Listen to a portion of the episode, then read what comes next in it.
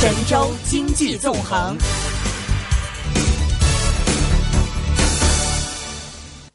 我是来自上海第一财经广播的主持人新慧。那么，以下我们来关注一组财经资讯。继粤港澳大湾区之后，中国又一大湾区正在酝酿。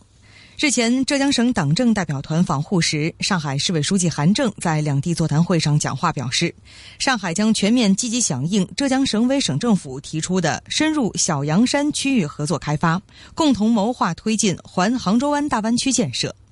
这是上海官方首次明确表态支持环杭州湾大湾区建设，而在一个多月前，浙江第十四次党代会对这一大湾区做出了详细的部署。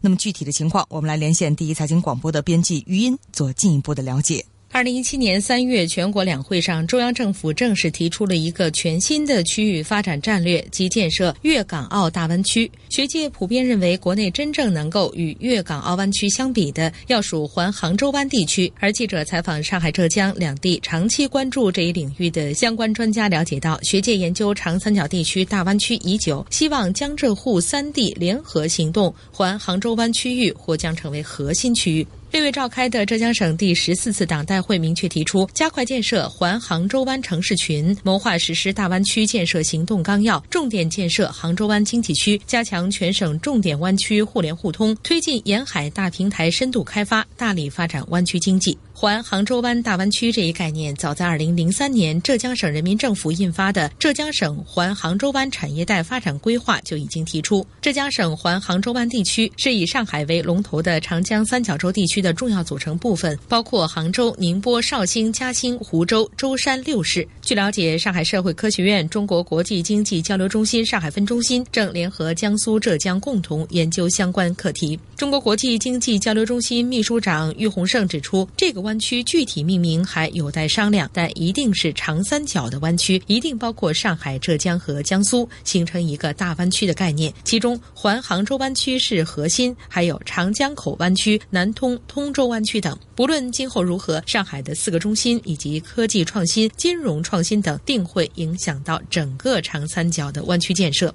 杭州市发展规划和体制改革研究院黄宝莲博士认为，杭州湾区的建设是与上海要建世界级城市群相对应的。目前，浙江方面已经做出多项努力，其中主要是杭州、嘉兴等地。杭州在“十三五”期间要加强中国杭州跨境电子商务综合试验区与中国上海自由贸易试验区的合作。毗邻上海松江区的嘉兴已经获批为浙江全面接轨上海示范区，在沪嘉杭 G 六零科创走廊的建设中也起到重要连接作用。多位区域专家认为，上海的发展也离不开周边城市的配套资源。现阶段城市群抱团发展、错位竞合才是长久之计。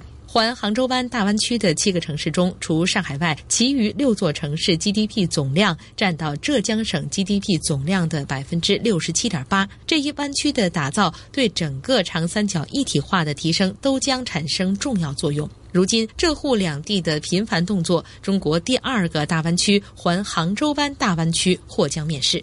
根据中央的定位，粤港澳湾区的主要特色是对外的开放、改革、融通、接轨、国际化等，而环杭州湾大湾区的定位必然与此有所差别。不少专家都表示，江海联运或是环杭州湾建设的要义所在。环杭州湾的区位优势较为突出，处于沿海开放带、长江经济带、长江三角洲城市群与“一带一路”等多重国家战略的交汇点。岳洪胜强调，环杭州湾地区将长江口与杭州湾连接起来，将长江和海运的联运融合在了一起，作为江海联运的枢纽点，在国际湾区中一般很难造就。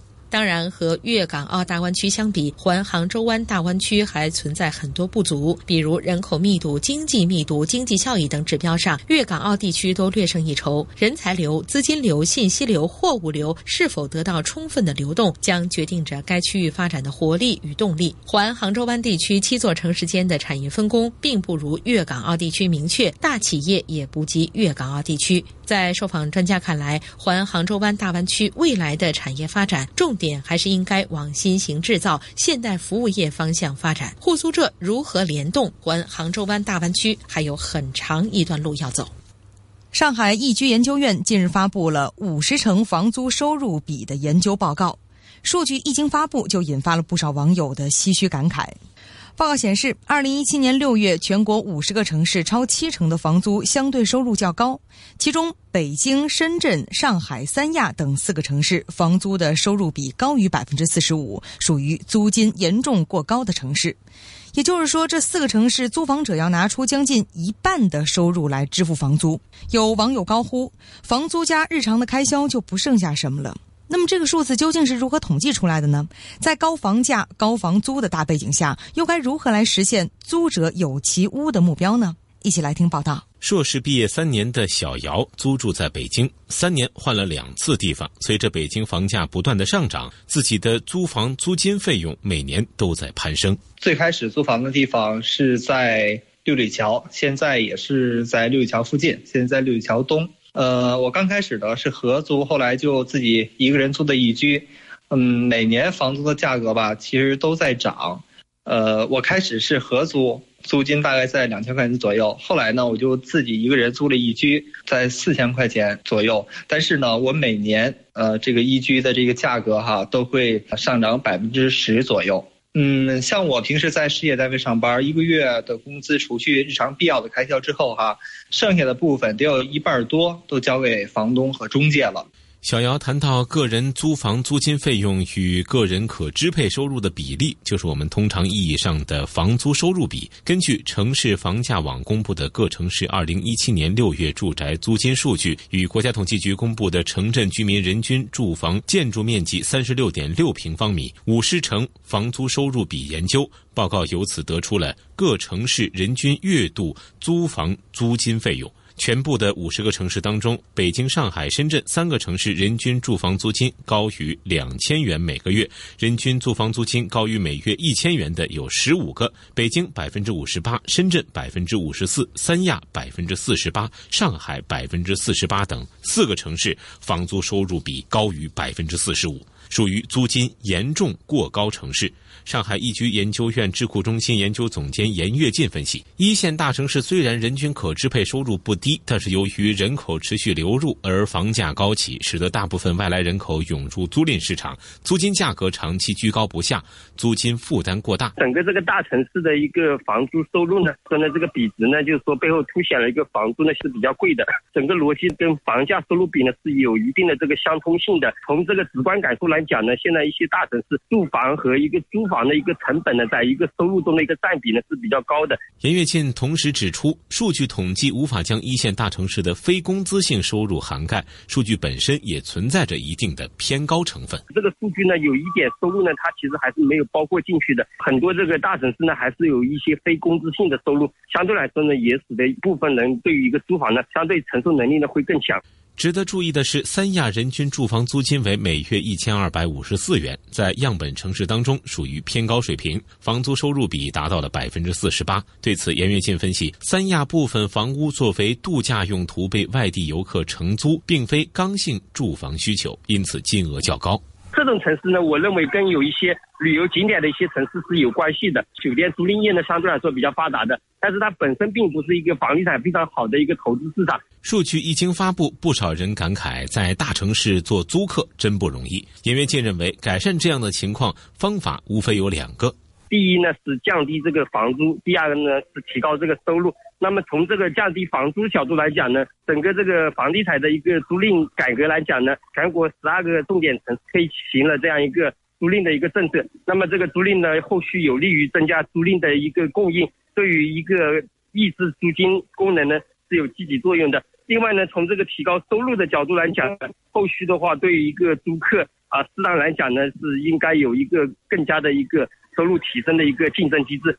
而就在前几天，住建部会同其他八部门联合印发的关于在人口净流入的大中城市加快发展住房租赁市场的通知，明确提出要进一步加大租赁住房在解决城镇住房问题，特别是新市民。住房问题方面的积极作用。住建部交易租赁和产权管理处处长沈月表示，通知明确要培育机构化、规模化住房租赁企业，充分发挥政府国有企业的引领、骨干、示范和带头作用，特别是在稳定租金、租期、增加供给等方面的作用。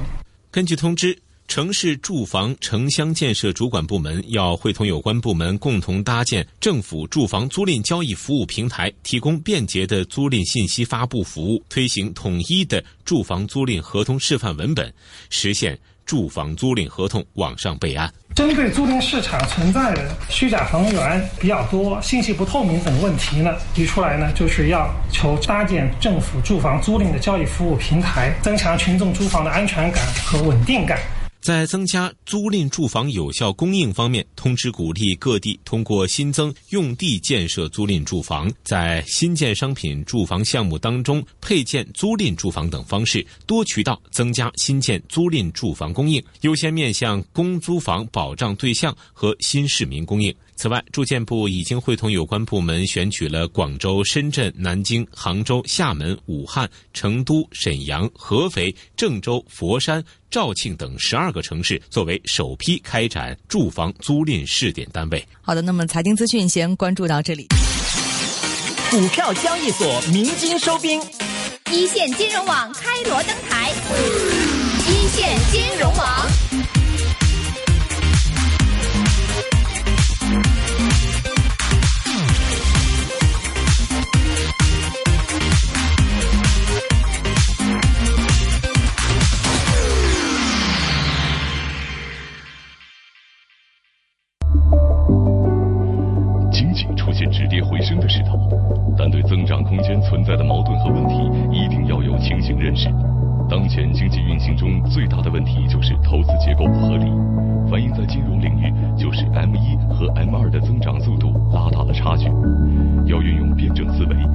好供给和需求、城市和农村、短期和长期、实体经济和虚拟经济、政府和市场的辩证关系。而城乡发展差距大已成为国民经济的主要矛盾。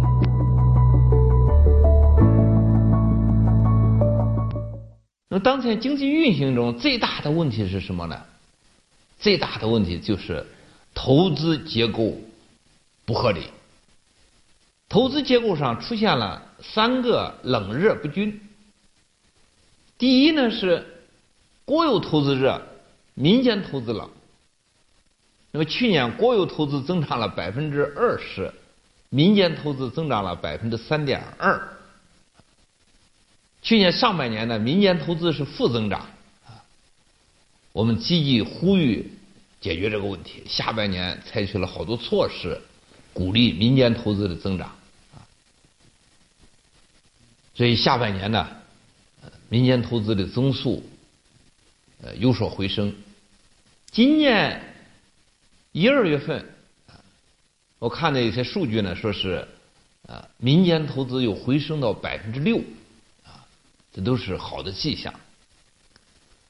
我们说民间投资啊，它是经济增长活力的一个标志。改革开放初期，民间投资是零啊，全都是国有投资。三十几年，民间投资的增长速度平均都保持在两位数啊，经常保持在百分之二十几的增长速度。最高的时候，民间投资。占全社会固定资产投资的比例呢，达到百分之六十五。那这两年呢，民间投资增速下降，国有单位投资增长加快，啊，所以民间投资占全社会固定资产投资的比例已经下降到百分之六十了。所以这个问题啊。必须引起高度的重视。第二个问题呢，就是虚拟经济啊，投资增长的比较快，实体经济投资增长偏冷。我们银行贷款相当大一部分贷给了住房的按揭贷款，房地产的投资增长比较快。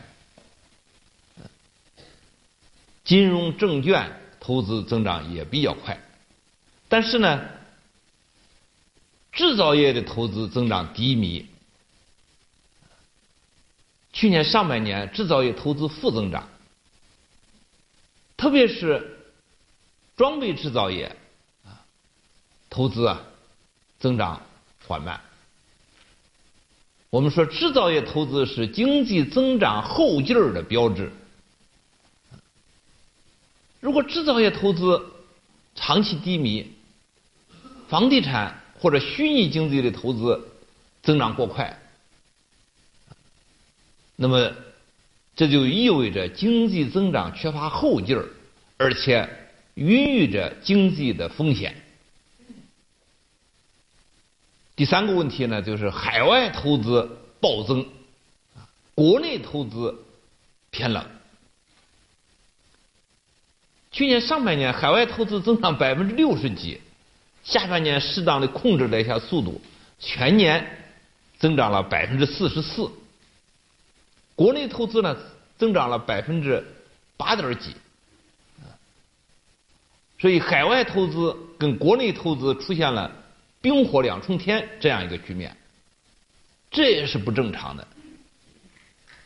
前些年呢，我们一直鼓励啊企业到海外投资，啊，因为大量的外汇储备，我们希望它通过海外投资啊，能够获得更高的收益。通过海外投资有利于我们结构的转换。但是像去年这样啊，一年增长百分之四十四。这就要打个问号啊！这里边有多大程度上是盲目投资，有多大程度上是为了转移资产？那么需要啊认真的分析，而且只有国内投资的增长，才能够拉动内需，才能够增加就业。才能够有效的增加我们国内人民的收入，所以投资领域出现的这三个啊三冷三热，是经济运行中间很不正常的。那么国务院呢，已经针对这些问题啊，采取了一些措施。那么这三个冷热不均呢，反映在金融领域，就是 M 一和 M 二的增长速度拉大了差距。到去年年底，我们 M 一的增长速度是二十一点四，M 二的增长速度十一点三，相差了十点一个百分点。M 一跟 M 二呢，就差一个啊。就是定期存款，啊，活期存款 M 一就是活期存款加上流通中的现金，M 二就是 M 一再加上定期存款。过去呢，M 一跟 M 二的增长速度呢都是同步的，啊，你看看历史数据，一般相差零点几个百分点。那么像去年这样一下子。拉大了十个百分点，也是过去没有的，不正常的。原因是什么呢？就是连续多年的经济下行，企业看不到市场亮点在什么地方。啊从银行拿到钱以后，也没有投资出路，又以活期存款的形式存到了银行。或者干脆把这个钱放到自己啊企业的财务公司的账上。啊我到浙江去看呢，就问了好多企业，民间企业都有一定的积累，都有一些钱。那么这些钱呢，攥在手里边，看看这边不敢投，看看那个不敢投，啊，不知道往哪投。啊投到什么地方都是过剩，啊，都意味着赔钱，所以这个钱呢就放在银行里。所以去年啊年终的时候啊，我记得人民银行一个货币政策司的司长啊，他在那儿发言讲到，这现在银行呢实际上陷入了流动性陷阱，啊，过去我们经济出现了低迷，啊，只要一松动一根，马上呢投资就上去了，投资一上去，经济速度就回升了。那么现在呢，即使你松动银根，投资也上不去，经济也上不去了，这就叫流动性陷阱。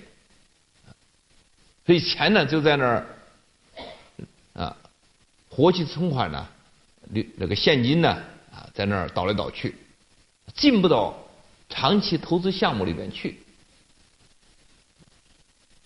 所以投资领域的三冷三热啊，反映在金融领域，就是 M 二的增长速度远远的低于 M 一的增长速度。那综合来看呢？解决当前啊经济领域的问题，要运用辩证思维，啊，要全面把握好几个啊经济工作中的辩证关系。第一，就是处理好供给和需求的辩证关系。供给和需求它是一对矛盾，是虚不可分离的。你研究需求的时候，离不开供给，啊，要考虑到供给能力的可能，既不能够使这个需求呢超过供给能力的可能，这就会出现通货膨胀，那么供给呢，如果啊低于你这个供给能力，那就会出现通货紧缩。当前通货紧缩是主要危危危险呢，还是通货膨胀是主要危险呢？很显然，主要是防止通货紧缩，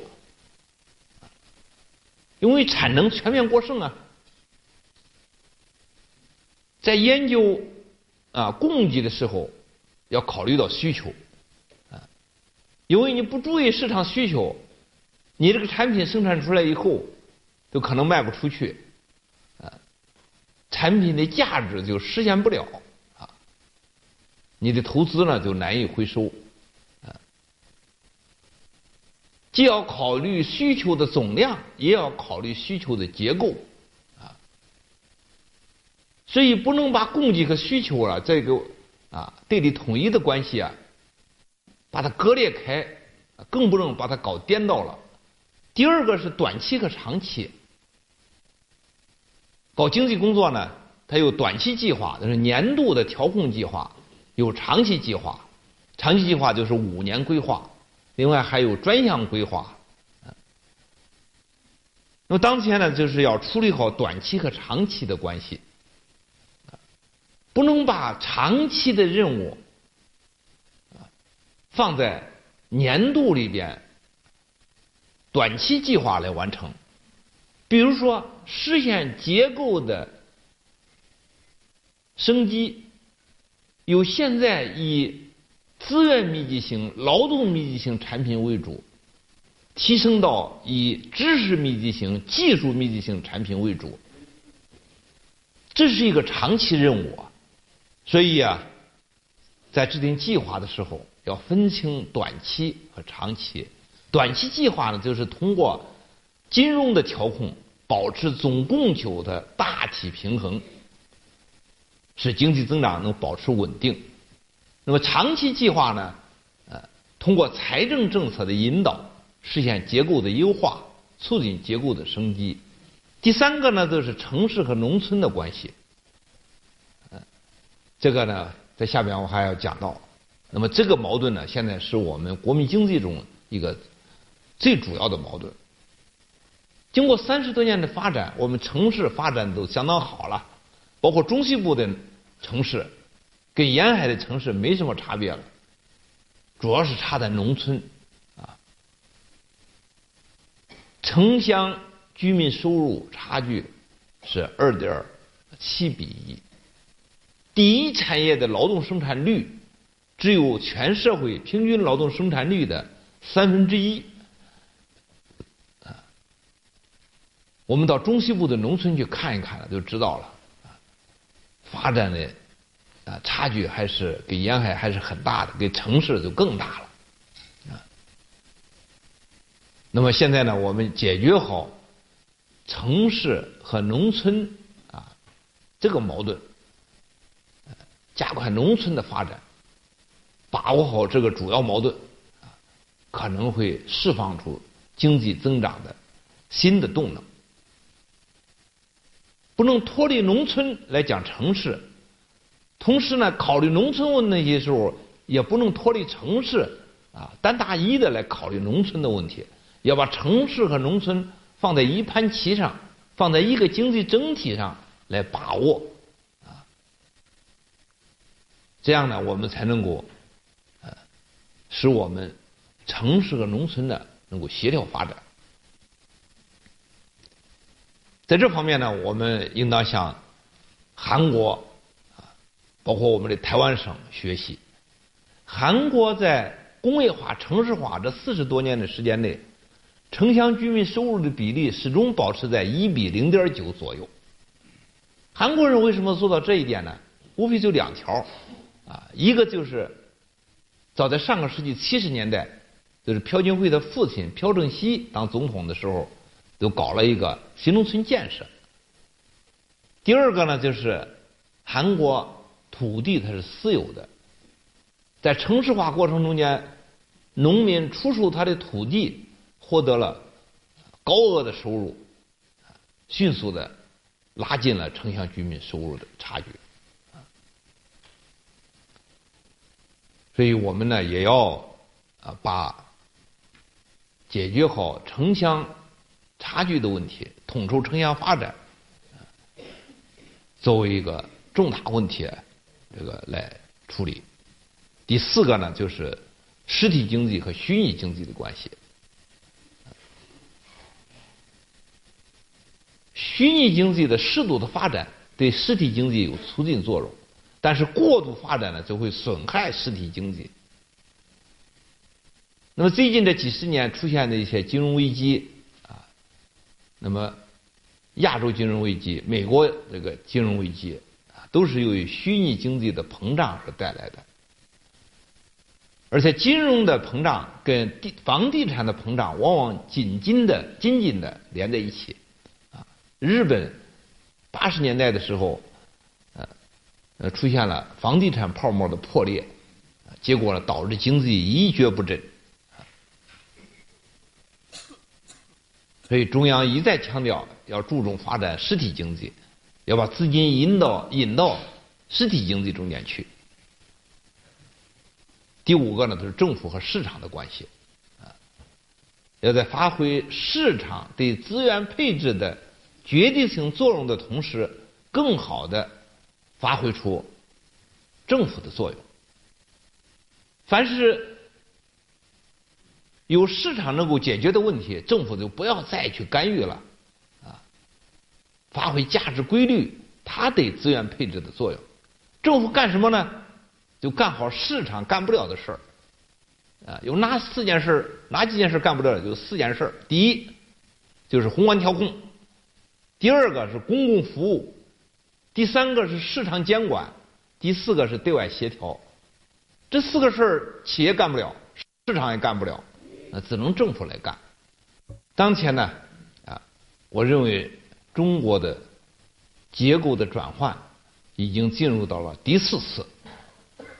这一次结构转换，主要任务就是解决城乡协调发展问题。前三次大转换，我们解决了工业消费品和农产品的供给问题，解决了重化工业啊。发展的问题，解决了基础设施落后的问题。咱想该解决的都差不多了，那么现在呢，剩下一个硬骨头，就是农村发展落后的问题。如果我们能够用十年的时间，加大对农村的投入，解决好城乡发展不平衡的问题。那么就能够释放出巨大的增长的潜能。现在城乡发展差距大，是国民经济中主要的矛盾。城乡的人均收入啊，是二点七比一，江苏省是最低的，是一点二比一，浙江是第二，差距最啊比较小的是一点七比一，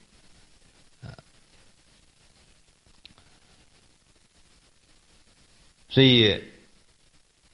实现城乡一体化发展呢，啊，释放巨大新动能，这是根据习近平总书记啊提出的一个重大任务。提出要实现城乡居民基本权益平等化，城乡公共服务均等化，城乡居民收入均衡化，城乡要素配置合理化，城乡产业发展融合化，为城乡一体化发展指明了方向。这个五化里边，城乡居民基本权益平等化最重要。那么现在城乡居民基本权益有哪些不平等呢？主要是两个不平等。第一个不平等就是财产权利不平等。我们城里人呢，啊，所有的要素都已经市场化了，特别是我们的住房啊，已经市场化了。改革开放中间呢，我们搞住房改革啊，福利分房，花几万、十几万把原来的房子买下来。现在呢，土地升值，房子升值，啊，一下子原来几万、十几万的啊买下来的房子，现在值到几百万甚至上千万了，啊，这财富效应一下子显现出来了。但是农村呢？他们的房子现在还没有完全市场化。最近一个规定呢，农村的农民的房子只能在本村里卖，本村人都年轻人都出去了，他卖给谁呀？啊！所以他眼睁睁的看着城里人已经有了房地产的财富效应，他们呢分享不到。第二个不平等就是户籍权益的不平等。农民工在城里打工，为他所在的城市做出了巨大贡献。但是，尽管在这个城里干了二三十年，由于他的农村的户口分享不到所在城市的城市户籍人口的公共服务。这对农民来讲是太不公平了！所以习主席呢，把城乡居民基本权益平等化作为城乡一体化第一位的任务提出来。那么现在提出城乡一体化呢，主要是搞四件事儿。第一呢，就是要推动农业的现代化；第二呢，就是搞新农村建设；第三呢。加快农民工的市民化。第四呢，搞特色小镇建设。农业现代化呢，将会释放对农业生产资料的需求，提高农业的供给效率。这要通过农民啊进城的农民工退出农村的承包地的经营权，把它有偿转让到那些农业公司、合作社啊，让他们来经营，搞规模化经营。提高效率。新农村建设呢，将会释放出对建材的需求。同时呢，村庄的整治可以把村庄占的那个建设用地啊，把它节约出来，一部分作为城市的新增建设用地，一部分作为新增耕地。那么，农民工市民化又能够增加城市建设的需求啊！现在我们二三线城市啊，有大量的房子卖不出去。呃，如果农民工可以在这儿来买房子的话，那么这些房子呢，很快就会这个不会发愁卖不出去的。特色小镇建设呢，它是城乡一体化的突破口。